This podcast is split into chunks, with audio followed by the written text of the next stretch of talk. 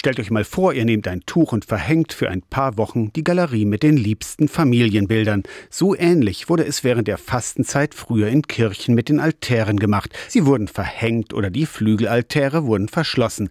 Ganz aktuell zu sehen zurzeit im Domschatz zu Halberstadt, wo am Aschermittwoch die prächtigen Flügelaltäre geschlossen wurden, erklärt Domschatzchefin Uta Christiane Bergemann. Wir greifen auf die Tradition des Augenfastens zurück. Das heißt, man schließt die Altäre oder verhängt sie auch mit Tüchern, um eben tatsächlich die Freuden des Auges, nämlich was Schönes zu sehen, um das eben wegzusperren. Für die Besucherinnen oder Besucher des Domschatzes aber eigentlich ein Glücksfall, denn sie können jetzt die bei den Flügelaltären ansonsten verborgenen Rückseiten betrachten. Das ist auch unsere Idee, den Besuchern die Möglichkeit geben, mal diejenigen Seiten sehen zu können, die sonst in einem Museum in der Regel nicht zu sehen sind, weil man natürlich immer das Prächtigste im Museum zeigt, nämlich die Festtagsseiten und die sind jetzt zu und dafür kann man jetzt mal die Bilder der Alltagsseiten erkennen. Etwas ziemlich Einmaliges, sodass man hier im Domschatz Halberstadt wirklich auch was Neues erleben kann. Streng genommen zeigen die Altäre jetzt bis zum Gründonnerstag ihre ganz normale Seite. So wie die Altäre jetzt ausgestellt sind,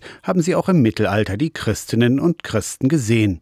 Die im Museum normalerweise sichtbaren prächtigen Schnitzarbeiten und Farben wurden früher nur an ganz hohen Feiertagen gezeigt. Auch deshalb sind sie heute noch so gut erhalten. Die Fastenzeit verändert auch den Gottesdienstablauf. Was eben meistens nicht mitgedacht wird, dass eben Fasten wirklich umfassend ist, dass auch akustische Genüsse nicht dabei sind, dass visuelle Genüsse nicht dabei sind. Und hier fasten wir eben mit den visuellen Genüssen. Augenfasten im Domschatz zu Halberstadt. Bis Gründonnerstag sind sonst verborgene Altarrückseiten zu sehen. Aus der Kirchenredaktion Torsten Kessler, Radio SAW.